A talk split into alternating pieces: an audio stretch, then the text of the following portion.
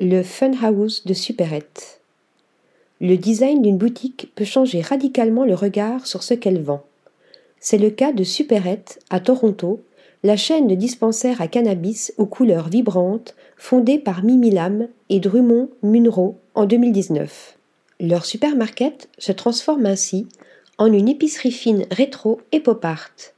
Leur Sip and Smoke s'inspire des bodegas en mode self-service express et le nouveau magasin du quartier de l'Annexe joue sur la nostalgie des épiceries italiennes classiques.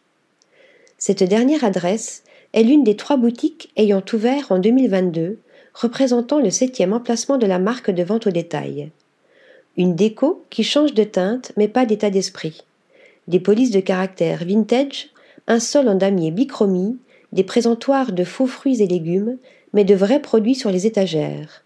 Joints pré-roulés, pipe à eau, pochons de weed, briquets, cendriers, bougies, Supérette a bien l'intention de déstigmatiser la consommation avec des boutiques ouvertes et interactives qui imitent le shopping au supermarché.